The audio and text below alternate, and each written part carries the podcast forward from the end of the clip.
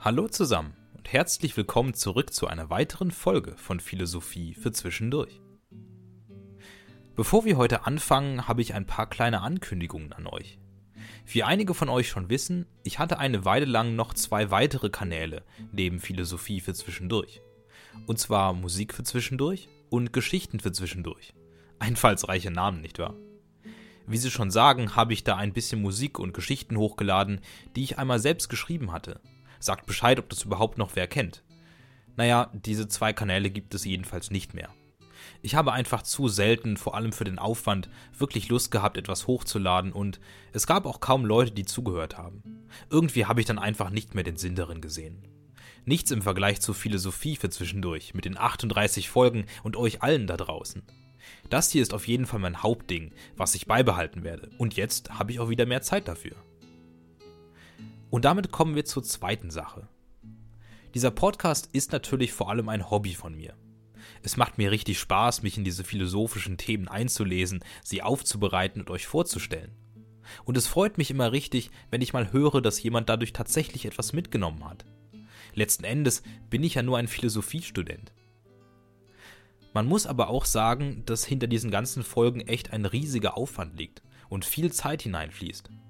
Und natürlich stelle ich euch diese Folgen kostenlos zur Verfügung, das wird auch so bleiben. Tatsächlich arbeite ich gerade auch ein bisschen daran, dass ich irgendwann einmal vielleicht die ein oder andere Werbung schalten kann. Aber da stehe ich noch ein bisschen am Anfang. Es ist so oder so recht unsicher, ob das bald wird. Deshalb habe ich vor einigen Tagen einen PayPal-Account erstellt, den ihr im Linktree in der Beschreibung findet. Er nennt sich Vieh für Zwie. Falls ihr Lust habt, mich mit einer kleinen Spende zu unterstützen, dann schaut da gern vorbei. Es würde mich sehr freuen. Aber es ist natürlich kein Zwang. Ich lade auch weiterhin normal hoch, also keine Sorge. Gut, genug davon. Fangen wir mit der tatsächlichen Folge an. Was machen wir heute? Nun, es wurde sich tatsächlich wieder eine neue Folge gewünscht, was mich sehr gefreut hat. Und zwar habe ich meine kleine Reihe zur fernöstlichen Philosophie noch gar nicht beendet. Ich habe euch in meiner 25. Folge vom Buddhismus und in der 34. vom Konfuzianismus erzählt. Aber es gibt eine dritte Denkweise, die diesen Raum stark beeinflusst hat. Und das ist der Daoismus oder auch Taoismus des Philosophen Lao Tse. Und natürlich habe ich mich da direkt dran gesetzt, um ein paar Sachen über diese geheimnisvolle Strömung herauszufinden. Der österreichische Philosoph Oskar Ewald hat dazu eine ausführliche Schrift namens Lao Tse verfasst. Vor allem im chinesischen Raum hat wohl kaum ein anderer Philosoph einen größeren Einfluss gehabt als Lao Tse. Er hat die Lehre des Daoismus begründet und sie im sogenannten Dao De Jing festgehalten, einem zusammengetragenen Sammelband mit Aussprüchen Lao Tses.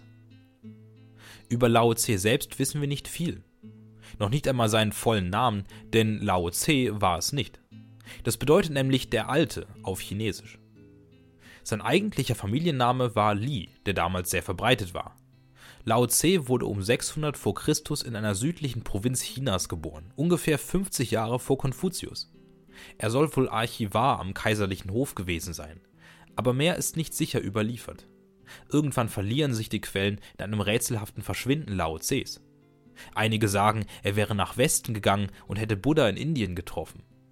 Andere wollen sicher sein, er hätte Konfuzius aufgesucht. Das klingt vielleicht ein bisschen nach einer philosophischen Fanfiction, ist aber gar nicht so weit von der Realität entfernt. Denn Konfuzius und Lao Tse hatten viele Gemeinsamkeiten in ihrem Tun. Beide wollten durch ihre Philosophie den Menschen in einer unsicheren Zeit Trost spenden und den Weg weisen. Und sie haben auch auf jeden Fall von ihrer Existenz gewusst. Während Konfuzius die Lehre Lao Tses hochgehalten haben soll, lehnte dieser sie jedoch ab wenn ihr meine 34. Folge zu Konfuzius gehört habt, wisst ihr schon, worum es in seiner Philosophie geht. Aber für den Rest? Im Grunde genommen wollte Konfuzius den Menschen helfen, indem er ihnen ein Ideal aufzeigte, wie man sich verhalten sollte. Man sollte brav sein, sich an Sitten und Gesetze halten und in die Gesellschaft einfügen. Durch dieses sinnhafte und einfache Leben würde dann auch das Glück kommen. Doch Lao Tse hielt nichts von irgendwelchen äußeren Vorschriften. Er bestand darauf, dass alle Antworten nur im Individuum selbst zu finden wären. Sein Daoismus ist die Lehre des inneren Wesens und der Sinne. Lao Tse fand, dass man zuerst von Grund auf genesen und mit der richtigen Einstellung leben sollte, bevor man irgendetwas tut. Was nützt ein moralisch gutes Leben, wenn man das Leben selbst gar nicht versteht? Wenn man sich gar nicht bewusst ist, was es heißt, ein Mensch zu sein? Für Lao Tse löst Konfuzius Denken nur vorsintflutlich irgendwelche äußeren Probleme im Verhalten, aber er geht nicht weiter. Der Daoismus predigt, dass der Mensch erst einmal alle Zwecke und Ziele loslassen und mit sich ins Reine kommen sollte. Ein bisschen wie beim Buddhismus. Aber anders als dieser war Lao Tse besonders darauf aus, die Welt in ihrer Gesamtheit zu verstehen und zu durchschauen. Wenn diese drei Denker der östlichen Philosophie im Westen groß geworden wären, hätte man wohl Buddha als Theologen, Konfuzius als Ethiker und Lao Tse als Metaphysiker bezeichnet. Als jemanden also, der die Dinge hinterfragt und nach einem grundlegenden Verständnis der Welt sucht. Das hat natürlich auch dazu geführt, dass die anderen Philosophen deutlich populärer waren. Auch wenn der Daoismus eingängig ist, ist er nicht so simpel und unmittelbar wie der Konfuzianismus. Aber nun gut, so viel zu Lao Tse erst einmal und seinen grundsätzlichen Annahmen. Was besagt denn nun der Daoismus genau? Nach Ewald ist der Kern dieser Philosophie das Dao oder Tao, und das ist eine Bezeichnung für das innere Wesen, dem man näher kommen soll. Dieses Dao ist der Weg und das Ziel, auf das diese ganze Denkweise hinarbeitet. Im Grunde ist der Daoismus auch eine Religion. Denn dieses Dao ist biologisch nicht genau verortet oder definiert. Lao Tse meint, dass es jeder Mensch tief in seinem Inneren trägt. Es ist das Geschenk des Himmels, das jeder bei seiner Geburt bekommt. Es spendet Sinn, Antrieb und die Chance auf ein gutes Leben. Es ist überhaupt das, was alles zusammenhält. Für Lao Tse ist die ganze Welt nur ein einziger atmender und sich bewegender Organismus. Und es reicht nicht nur, das zu wissen, sondern man muss es auch fühlen. Wie geht das? Um zu seinem Inneren vorzudringen, muss man sich auf das Wesentliche konzentrieren. Atmen, leben, wirken, sein. Das Ziel ist es, im Einklang mit sich selbst und der Umwelt zu sein. Dass man sieht, wie sich das eigene Handeln auswirkt und wie alles zusammenhängt. Dass man versteht, wie man selbst funktioniert und was man eigentlich will. Und bevor man das geschafft hat, lohnt es sich gar nicht irgendwelchen Regeln oder Moralvorstellungen zu folgen. Selbst wenn sie gut sein mögen, lebt man noch gar nicht richtig. Bevor man sein Dao erreicht hat, ist man eigentlich nur ein halber Mensch, ein Abbild davon denn man hat noch gar kein klar definiertes Ich, man kennt gar nicht alle Aspekte von einem selbst. Und dann besteht eine Gesellschaft nur aus Puppen, die sich gegenseitig sagen, was sie tun sollen. Nichts davon hat irgendeine Relevanz. Denn die Wahrheiten über den Sinn des Lebens, das gute Leben und das moralisch Richtige sind nicht da draußen. Sie sind innen. Und im Grunde weiß man sie schon. Und das ist es, was man tun muss. Sich selbst erkennen und das eigene Ich. Aber gleichzeitig auch die Natur um einen herum. Auf der einen Seite soll man sehen, wie alles zusammenhängt und derselbe Organismus ist. Auf der anderen Seite soll man sich aber auch abgrenzen, als eigenständiges Ich. Okay Leute, ich weiß schon, dass das alles sehr paradox ist. Was genau soll das alles heißen? Was ist das Dao jetzt wirklich und was soll man genau tun? Einfach nur atmen und nachdenken? Naja, ja und nein, was wir Philosophen immer bei solchen konkreten Fragen sagen. Aber Lao Tse hilft uns da ein bisschen. Er hat beschrieben, wie die ursprünglichen Menschen gelebt haben, die mit sich im Einklang waren. Die Menschen, die das Dao gefunden hatten, haben verstanden, dass alles entsteht und vergeht, ohne dass sie etwas dagegen tun können. Sie haben gesehen, dass kein Wille den Verlauf der Welt ändern kann, ebenso wenig wie das eigene Glück. Diese Menschen haben gelernt, weder Lust am Geborensein noch Trauer über den Tod zu empfinden. Gier und Leidenschaften legten sie ab, Sie waren zufrieden mit ihrem Leben und haben nicht mehr verlangt, als ihnen zustand. Denn wer immer nach mehr sucht, tauscht sein Ich ein. Wir alle haben die Werkzeuge zu einem guten Leben in die Wiege gelegt bekommen. Wer sich aber davon abwendet, erschafft ein künstliches Ich und entfernt sich von sich selbst. Und auch wenn das nach einer legitimen Alternative klingt, führt dieser Weg in eine Sackgasse. Diese ursprünglichen Menschen waren nämlich durch ihre Verbundenheit mit dem Dao stark und glücklich. Über alles auf der Welt waren sie erhaben, sowohl über das Glück als auch über das Unglück, Recht und Unrecht. Sie haben sich niemandem verpflichtet, keine Freundschaft sind sie eingegangen, keinen Bund und keine Gesetze haben sie als absolut gesehen. Denn sie kannten nur die Verpflichtung dem Dao gegenüber. Und dennoch waren sie gütig zu den Menschen, haben Sitten und Gesetze befolgt. Nicht aber aus Pflichtbewusstsein, sondern weil sie erkannt haben, dass es das Richtige ist. So macht man andere glücklich. So funktioniert die Gesellschaft. Ein Mensch muss immer eine gesunde Balance zum Dao und den anderen Menschen halten. Diese Erleuchteten von damals brauchten auch keinen überirdischen Gott oder den Glauben an ein Jenseits. Denn wenn sie mit ihrem Leben zufrieden waren und den Tod nicht fürchteten, brauchten sie auch keine Hoffnung auf ein Leben danach. Und dennoch waren sie freie und willensstarke Menschen. Sie hatten allem abgeschworen, was über ihr einfaches Glück hinausging. Leidenschaft gab es nicht mehr. Dennoch haben sie unter den anderen Menschen ein normales Leben geführt und wie sie ihre Freude gehabt. Doch was genau taten sie, was die anderen Menschen nicht taten? Wie hatten sie diesen Stand erreicht? Der Punkt ist genau der des Tuns. Lao Tse lehrt hier über die Kunst des Nichthandelns. Was genau heißt das? Das, was wir allgemein als menschliches Handeln bezeichnen, ist eigentlich unecht. Denn man verfolgt in ihm nur unsinnige und leere Ziele. Man füllt einfach nur Raum und Zeit. Und der einzige Sinn davon ist, einen Trieb zu stillen. Das ist also eigentlich bloßer Zeitvertreib, könnte man sagen, Zeitverschwendung. Denn man hat am Ende gar nicht mehr als vorher. Der Trieb wird bald wieder nach Stillung verlangen, vielleicht sogar noch mehr als vorher. Und darüber hinaus hat man Zeit verloren. Das unechte Handeln ist nach Lao Tse immer von der Angst gedrängt, nicht glücklich zu werden, den Trieben nicht nachzukommen. Ironischerweise ist es genau dieses Denken, das einen unglücklich macht. Man ist immer wieder von der falschen Hoffnung gedrängt, dass es nach dieser Befriedigung vorbei wäre. Dass man diesmal zufrieden wäre und nichts mehr brauchen würde. Doch das passiert nie. Der Magen knurrt immer wieder, der Kopf denkt sich immer wieder neue Möglichkeiten aus. Wie könnte man solches Handeln nicht als sinnlos bezeichnen? Lao Tses Nichthandeln ist natürlich auch nicht einfach nur Untätigkeit. Das wäre ja sogar noch unnötiger. Denn wenn man gar nichts tut, befriedigt man noch nicht einmal einen Trieb. Man macht sich also weder kurzfristig noch auf Dauer glücklich. Nein, das Nichthandeln ist natürlich das im Sinne des Dao. Es zeichnet sich dadurch aus, dass es nicht auf eine bestimmte Zeit oder ein äußeres Ziel gerichtet ist. Es schaut nur nach innen und kann sehr lange gehen, aber auch sehr kurz. Es kann zu Hause stattfinden, aber auch draußen. Man kann es nicht komplett fassen.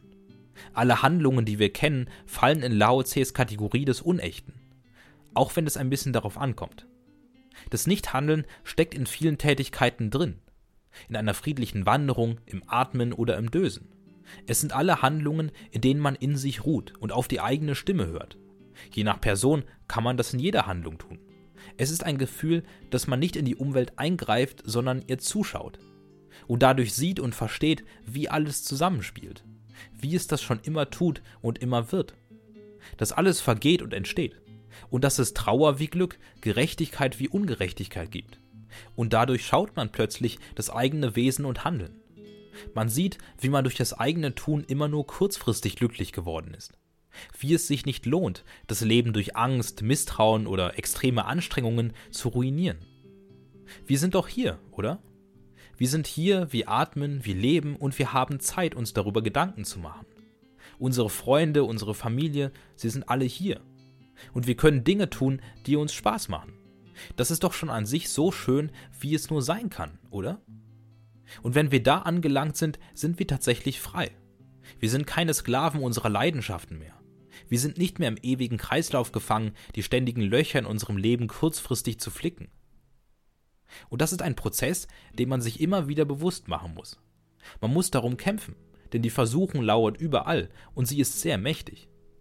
Doch natürlich sagt Lao Tse nicht, dass man nie wieder handeln soll. Man muss ja schon seine Triebe befriedigen. Natürlich soll man essen, mit seinen Freunden Spaß haben und sich für seine Arbeit ins Zeug legen. Es dreht sich nicht alles tun um das Dao. Aber man soll immer im Kopf haben, dass die wahre Zufriedenheit in einem liegt. Egal was passiert. Am Ende ist alles, was man tut, ein Nichts. Es kann sehr schön sein. Aber es lohnt sich nicht, sich davon einschränken und niedermachen zu lassen. Was wissen die anderen Leute denn mehr, was man nicht weiß? Was könnte so wichtig sein, dass man es unbedingt tun muss, wenn es doch eh irgendwann vergeht? Man braucht eine ständige Balance zwischen dem Handeln und dem Nichthandeln, dem Dao und der Außenwelt. Denn wer das nicht schafft, führt kein gutes Leben. Mitleidig schaut Lao Tse auf alle Menschen, die denken, durch eine Optimierung ihres Lebens das maximale Glück erreichen zu können. Dass man immer schneller und besser seine Triebe befriedigen könnte und dann glücklicher wäre. Diese Menschen zerstören sich ihr komplettes Lebensgefühl. Sie sind nicht mehr frei und entfernen sich komplett von ihrem eigentlichen Ich. Ängste, Misstrauen und Sorgen treten an die Stelle von Sinn und Zufriedenheit. Völlig umsonst lassen sie das Dao zurück, weil sie mit dem, was es bietet, nicht zufrieden sind. Und in einer Gesellschaft stachelt sich so etwas nur noch weiter hoch. Wir alle haben das Dao, doch wenn wir nicht damit im Einklang sind, sehen wir es auch nicht in anderen Menschen. Mit sich im Einklang zu sein, ist eine Leistung, die nur jeder selbst erbringen kann. Und wenn diese Einsicht niemand hat, behandeln sich alle gegenseitig wie Objekte. Die ganze Gesellschaft, damals wie heute, zwingt den Menschen das Mehr und Besser auf. Und eben deswegen sagt Lao Tse immer, dass diese gesellschaftlichen Regeln unnatürlich sind. Denn man soll ihnen folgen, ohne sie überhaupt richtig zu verstehen. Das heißt jetzt nicht, dass man sie deswegen komplett verwerfen soll.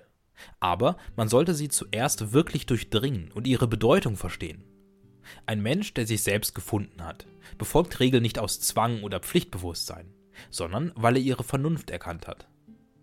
Nun, und das ist im Wesentlichen Lao Tses Lehre. Wer sein Dao erreicht, lebt in der absoluten Wahrheit, Wirklichkeit und Zufriedenheit. Man muss sich dafür ein bisschen von der Gesellschaft zurückziehen und für sich sein. Denn niemand kann einem dabei helfen. Hat man aber diesen Schritt getan, kann man wie ein Neugeborener zurückkehren. Dann hat man alles Negative überwunden, Angst, Hass und Gewalt. Dann lebt man in Besonnenheit, Zufriedenheit und Ruhe. Das ist eine ganze Menge, nicht wahr? Aber keine Sorge, ich fasse euch das gleich alles etwas zusammen. Aber zuerst möchte ich euch noch ein paar Worte aus dem Dao De Jing vorstellen. Und zwar dazu, was dieses Dao eigentlich genau ist und wie man es fassen kann. Auch wenn man zugeben muss, dass die Worte etwas rätselhaft klingen können. Lao Tse sagt, dass das Dao nicht eindeutig definier- und fassbar ist. Denn es ist ständig im Wandel und damit sowohl alles als auch nichts. Genauso Anfang wie Ende. Es kann auch gar nicht eindeutig sein, weil es dann ein Gegenteil hätte, wie jeder andere Gegenstand. Aber das Dao umfasst die gesamte Welt und vereint alle Gegensätze in sich. Das Sein und Nichtsein, das Richtige und Falsche, Gut und Böse. In ihm sind alle Gegenteile gleich, denn sie bringen sich gegenseitig hervor und bestehen nur miteinander. Das Dao äußert sich nicht in der Welt und handelt nicht. Es hat auch keine Präsenz wie andere Gegenstände. Dazu ist es zu vollkommen. Denn in der Leere und Stille ist es über alles erhaben. Ohne Leidenschaften gibt es keinen Krieg, ohne Gier kein Verbrechen, ohne Begehren keine Täuschung. Wer nicht eingreift, kreiert keine Unordnung und lässt den Dingen ihren Lauf. Wer sich zurückhält, hat erkannt, dass sie ihren natürlichen Lauf in jedem Fall nehmen würden. Und so schwebt das Dao über allem und ordnet sich keinem Ding zu. Man kann es ein bisschen so sehen wie das Wasser. Es ist da und spendet Leben. Aber nicht, indem es aktiv etwas gegen das Böse unternimmt. Vielmehr liegt es passiv da und lässt die Welt an seiner Heilung teilhaben. Das Wasser macht keinen Unterschied zwischen dem Gesunden und dem Kranken, dem Guten und dem Bösen, denn sie sind alle Teil der Erde. Es besteht kein Sinn in der Trauer um das Sterben oder die Freude über das Gesunde, den Kampf gegen das Böse oder die Erhebung des Guten. Alle werden sie durch das Wasser genährt, und alle werden sie irgendwann vergehen und wieder entstehen. Gut, ich denke, es ist angemessen, das hier einmal etwas zu sortieren. Was genau hat es jetzt mit diesem Daoismus auf sich? Was sollen wir tun und warum? Zunächst einmal, der Daoismus ist eine fernöstliche Denkweise. Und wie bei Buddha und Konfuzius liegt der Hauptfokus darauf, ein gutes Leben zu führen, aber mit einem etwas anderen Ansatz. Lao Tse will, dass wir alle individuell in uns gehen und verstehen, wie die Welt funktioniert. Dass alles entsteht und vergeht und die meisten Leidenschaften unsinnig sind. Dass wir alle zu einem riesigen Organismus gehören, der sich ständig verändert. Dass uns als Ich bereits alles gegeben ist, was wir für ein glückliches Leben brauchen. Wenn wir das aber zurückweisen und nach mehr suchen, landen wir in einer Sackgasse. Denn die ständige reine Befriedigung von Trieben macht uns nur abhängig, ängstlich und unfrei. Wenn man das alles aber nun erkennt und versteht, wenn man seinen Platz auf der Erde einnimmt und über dieser Sinnlosigkeit steht, dann kann man natürlich unter allen anderen Menschen leben, mögen sie nun erleuchtet sein oder nicht. Dieser Zustand ist nicht sichtbar, aber man ist deutlich zufriedener. Man befolgt auch Regeln und tut Dinge nicht deshalb, weil man sie von der Gesellschaft oder dem Körper aufgezwungen bekommt, sondern weil man sie durchdringt und erkennt, dass sie richtig sind. Oder auch nicht. Und dieses Innere und der Zusammenhalt der Welt, den man verstehen und fühlen muss, das ist eben dieses Dao. Das ist es, was wir von Geburt an in uns haben und wo alle Antworten für uns enthalten sind. Es zeigt uns unser wahres Ich und die Wahrheit. Wir müssen nur in uns gehen und darauf hören. Und hier wird Lao Tses Philosophie spirituell, denn die Erreichung des Dao ist nicht nur eine intellektuelle, sondern auch eine sinnliche Erfahrung. Doch wenn man so weit kommt, verspricht Lao Tse ein klares und zufriedenes Leben, dass man unter den anderen Menschen stark ist und sich nicht im Kreislauf der Leidenschaften festhalten lässt. Und dass man anfängt, das Leben richtig zu führen, als ein Ich, das im Einklang mit sich selbst ist. Gut, so viel zum Daoismus. Wie immer aber in dieser Reihe möchte ich noch einen Vergleich zu den Ursprüngen unserer westlichen Philosophie ziehen. Und zwar zu der des antiken Griechenlands. Im Grunde wird dieser Abschnitt recht ähnlich zu dem vom Konfuzianismus und Buddhismus ausfallen. Was wahrscheinlich auch Sinn ergibt, weil sie alle den gleichen Raum beeinflusst haben und sich damit auch gegenseitig. Ich habe es schon öfter gesagt und auch hier stimmt es wieder. Man kann trotz aller Philosophie deutlich erkennen, dass der Fokus hier stärker auf der Sinnlichkeit und Zufriedenheit als der puren Wahrheit liegt. In der westlichen Welt handhaben wir die Philosophie immer wie einen Wegweiser über die Wahrheit zum Glück. Jede Frage, die die Welt uns stellt, lässt sich irgendwie beantworten. Auf jedes Problem gibt es eine logische Lösung. Wenn man also genug nachdenkt und forscht, müsste man ja alle Probleme lösen können. Oder zumindest wissen, was man tun soll. Wenn also ein Mensch die komplette Wahrheit über die Welt kennt, müsste er doch auch wissen, wie er glücklich wird. Und dafür haben wir die Philosophie, unter anderem. Der fernöstliche Geist sieht es dagegen etwas anders. Man sieht deutlich, dass die dortigen Philosophen nicht so versteift auf die Wahrheit sind. Sie haben eine andere Reihenfolge als wir. Denn eigentlich soll man zuerst lernen, zufrieden mit seinem Leben zu sein. Nicht nach mehr zu schauen, sondern das zu nehmen, was man hat. Und auf dieser Basis zeigt sich dann einem erst die tatsächliche Wahrheit. Versteht ihr, das Glück kommt hier zuerst. Denn es ist nicht etwas, das man mit komplizierten Formeln herausarbeiten muss.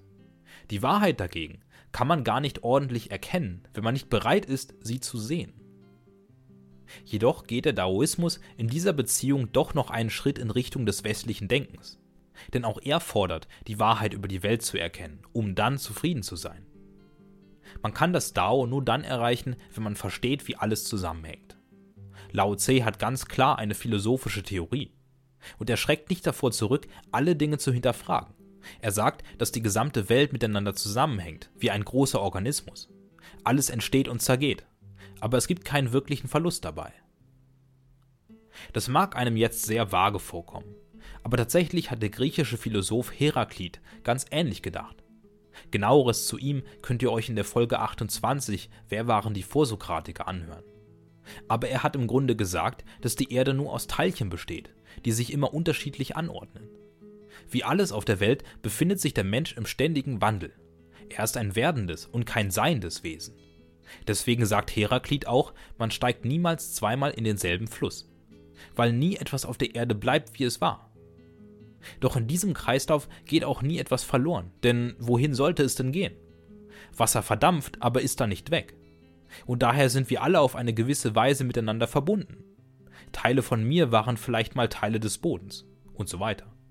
Und klar ist es dann so, dass im Entstehen und Vergehen der Welt keine besondere Tragik liegt. Das ist einfach, wie es funktioniert. Auch wenn Heraklit solche Bewertungen weniger voranstellt. Mir ist noch eine weitere Parallele aufgefallen, und zwar zu Platon. Lao Tse redet davon, dass wir alle Antworten auf das Leben nicht da draußen erfahren, sondern tief in uns. Das Dao hat offenbar bereits alle Erkenntnisse in sich, die uns von Geburt an gegeben sind. Alles, was wir tun müssen, ist, auf es zu hören und von ihm zu lernen. Nun, wenn ihr meine sechste Folge Was können wir wissen gehört habt, seid ihr vielleicht mit Platons Ideenlehre vertraut. Kurz gesagt meint er, dass wir alle Wahrheiten über die Welt bereits in uns tragen. Wir haben bereits angeborene Ideen über das Richtige und Falsche. Und es geht noch weiter. Von allem, was wir auf der Erde kennen, gibt es eine perfekte Idee. Es gibt den idealen Baum, den perfekten Fluss und den guten Menschen. Alles auf dieser Erde ist jedoch nur ein Abbild von der jeweiligen Idee. Und genau diese Ideen sind es, die wir schon immer in uns tragen. Deshalb können wir alle Gegenstände überhaupt erst zuordnen. Doch natürlich wissen wir die Sachen nicht alle automatisch, besonders die Frage, was richtig und falsch ist. Und dafür ist die Philosophie da. Sie soll diese Ideen aus unserem Inneren ins Bewusstsein holen. Nun, und so ist es bei Lao Tse's Dao auch. Auch das befindet sich schon immer in uns und enthält bereits bei unserer Geburt alle Antworten. Man kann sogar noch eine Verbindung zu Aristoteles knüpfen. Wenn ihr meine 19. Folge zum guten Leben gehört habt, wisst ihr, was seine Position dazu ist. Man ist wahrhaftig glücklich, wenn man die Eudaimonia erreicht hat. Ein altgriechisches Wort, was so viel heißt wie guter Geist. Es ist wie ein Projekt, das das ganze Leben dauert und in dem man inneren Frieden finden soll. Das erreicht man bei Aristoteles vor allem durch gute Taten und das Lernen über das Leben.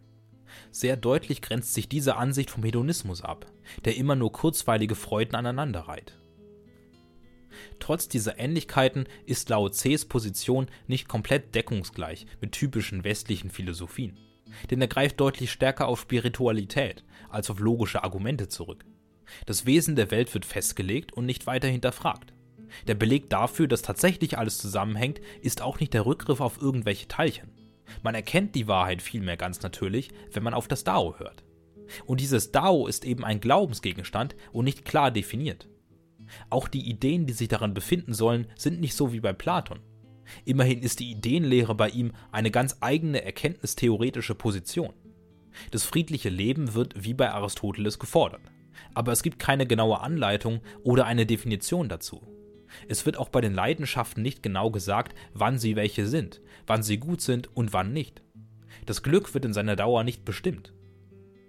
Die westliche Philosophie ist einfach sehr viel analytischer und grenzt sich stark von jeder Spiritualität und Religion ab.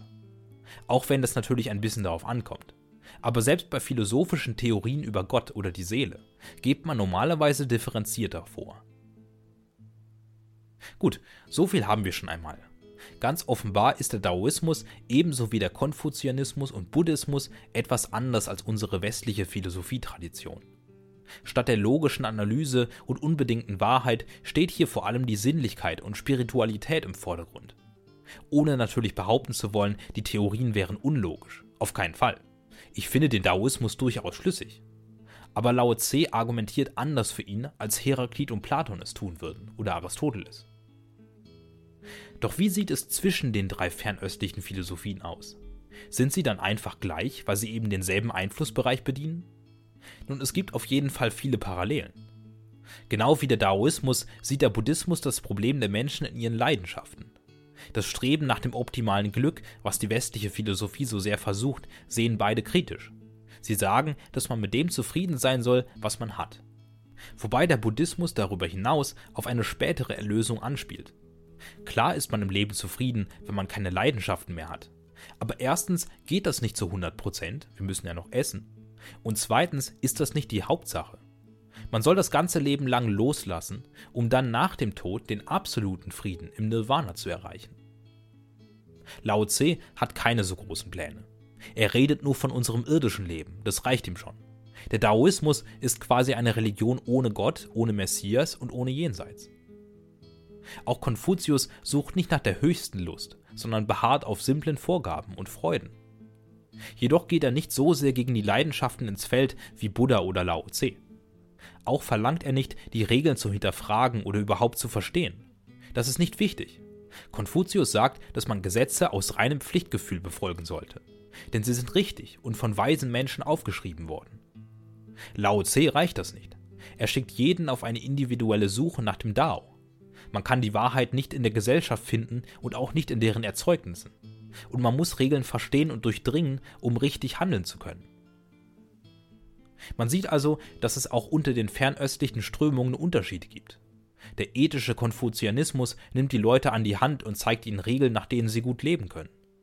Der eher religiöse Buddhismus will, dass man ganz persönlich auf seine Erlösung hinarbeitet. Und der Daoismus sucht schließlich nach einem Verständnis über die gesamte Welt. Kommen wir also zu einer Konklusion. Der Daoismus ist von den drei großen fernöstlichen Philosophien der westlichen wohl am nächsten. Er hat Züge einer metaphysischen Theorie, spricht das Individuum an und fordert, dass man die Wahrheit über die Welt erkennt. Vielleicht ließe sich auch streiten, dass Konfuzius näher dran ist, weil er das zwar nicht tut, aber kein Glaubensphänomen wie das Dao voraussetzt. Aber alle drei Philosophien stehen in der Tradition des fernöstlichen Denkens, das sich trotz einiger Gemeinsamkeiten stark vom westlichen abgrenzt. Der Daoismus ist in jedem Fall eine Denkweise, von der wir viel lernen können. Wir sind vor allem heutzutage immer so sehr auf Fortschritt, Leistung und Optimierung aus. Aber versucht es doch einmal selbst. Kurz den ganzen Lärm und die ganzen Vorhaben abschalten und in sich gehen. Wieso wollt ihr das überhaupt? Glaubt ihr, ihr seid hinterher glücklicher als jetzt? Seht euch doch einmal um. Wen habt ihr so in eurem Leben? Es sind doch sicher echt nette Leute, die euch mögen darunter, nicht wahr? Das ist doch schon so viel mehr, als man sich überhaupt wünschen kann.